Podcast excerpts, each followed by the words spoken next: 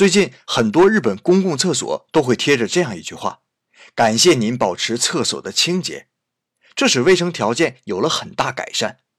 其实这是运用了心理学上前提诱导的方法。如果贴的是“别把厕所弄脏”这样的标语，反而会遭到逆反情绪。可换成感谢之后呢？表示现在厕所这么干净，靠的正是大家的努力。使用厕所的人自然而然接受了这种诱导，注意保持清洁了。这种厕所贴纸哲学同样被用在日本人工作和生活中。比如，当你警告下属别把这事儿弄砸的时候，结果往往就是砸了。可如果鼓励下属，希望你比上件事儿做的还好，这既增加了他的信心，又能使事情顺利完成。看来以后啊，对女儿说话，我也应该少用否定语气，多多鼓励才是啊。